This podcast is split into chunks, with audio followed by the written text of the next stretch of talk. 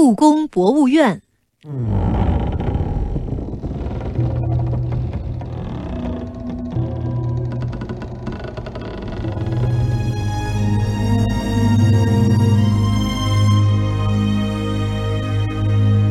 在北京的中心有一座城中之城，这就是紫禁城。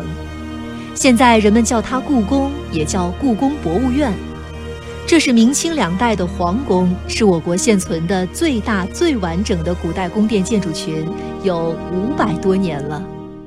紫禁城十米多高，有四座城门：南面午门，北面神武门，东西面东华门、西华门。宫城呈长方形，占地七十二万平方米。有大小宫殿七十多座，房屋九千多间。城墙外是五十多米宽的护城河，城墙的四角上各有一座玲珑奇巧的角楼。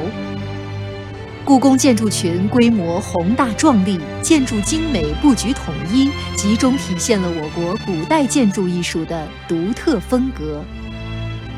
从天安门往里走，沿着一条笔直的大道，穿过端门，就到午门的前面。午门俗称五凤楼，是紫禁城的正门。走进午门是一个宽广的庭院，弯弯的金水河像一条玉带横贯东西，河上是五座精美的汉白玉石桥，桥的北面是太和门，一对威武的铜狮守卫在门的两侧。进了太和门，就到紫禁城的中心三大殿：太和殿、中和殿、保和殿。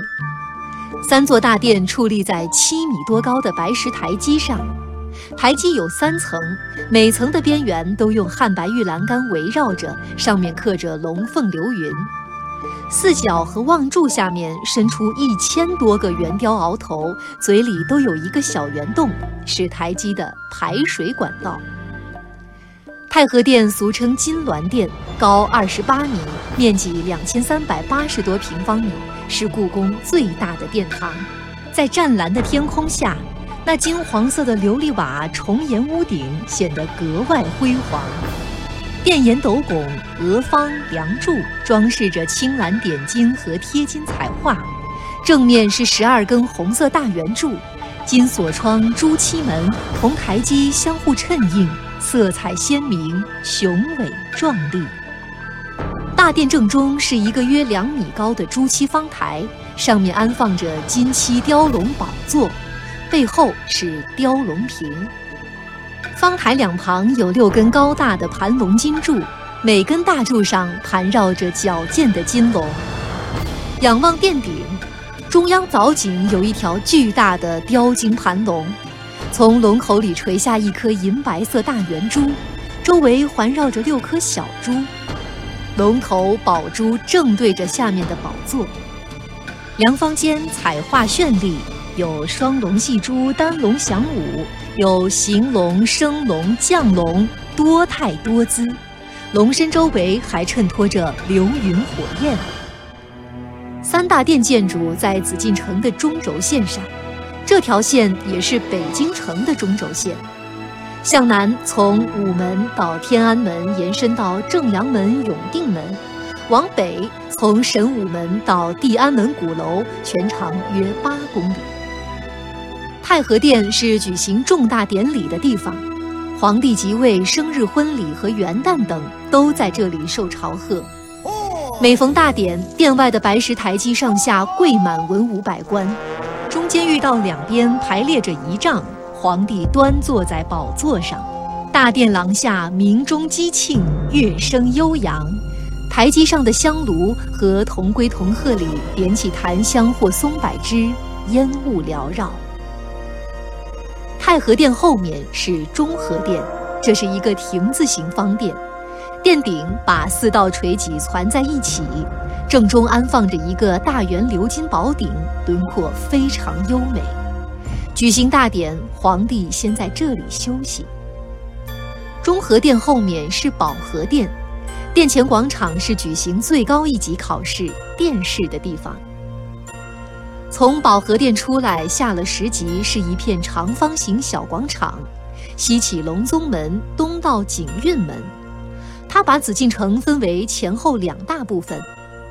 广场以南主要建筑是三大殿和东西两侧的文华殿、武英殿，叫前朝；广场北面乾清门以内叫内廷，是皇帝和后妃们起居生活的地方。主要建筑有乾清宫、交泰殿、坤宁宫和东六宫、西六宫。乾清宫是皇帝处理日常政务、批阅各种奏报的地方，后来还在这里接见外国使节。乾清宫后面是交泰殿，交泰殿后面是坤宁宫。坤宁宫是皇后宫，也就是皇帝结婚的地方。乾清宫、交泰殿、坤宁宫称后三宫，布局和前三殿基本一样，但庄严肃穆的气氛减少了，彩画图案也有明显的变化。前三殿的图案以龙为主，后三宫凤凰逐渐增加，出现了双凤朝阳、龙凤呈祥彩画，还有飞凤、舞凤、凤凰、牡丹等图案。东西六宫是妃嫔居住的地方。这就是俗称的三宫六院。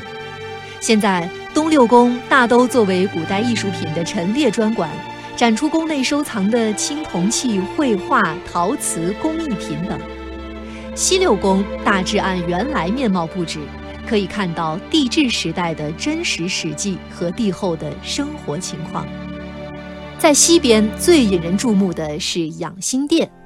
从雍正到清末近二百年间，皇帝大都住在这里。皇帝常在这里召见大臣、批阅奏报。军机处设在养心殿南面院墙外，就是为了皇帝在养心殿召见军机大臣的方便。养心殿东间叫东暖阁，是皇帝休息和召见大臣的地方。从养心殿往北，一个宫院连着一个宫院，优雅宁静。其中，长春宫和储秀宫是慈禧太后住过的地方。现在，储秀宫的陈设就是按慈禧五十岁生日时的情景布置的。一八八四年，正当帝国主义入侵，人民处于水深火热之中，慈禧太后却为自己的生日大肆挥霍。光是储秀宫、翊坤宫两处的装修和给臣仆的赏赐，就花了一百多万两银子。后三宫往北就是御花园，御花园面积不很大，有大小建筑二十多座，但毫无拥挤和重复的感觉。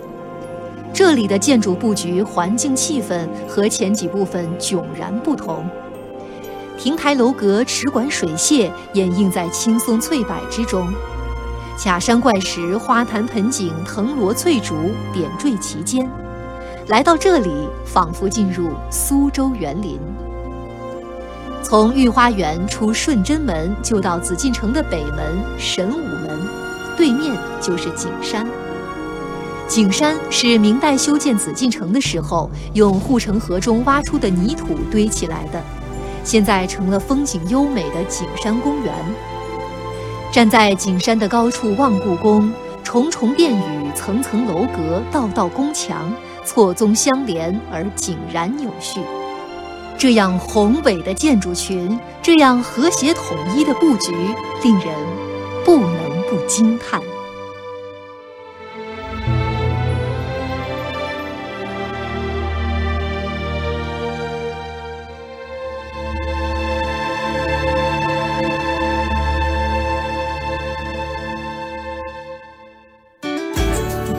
多课文。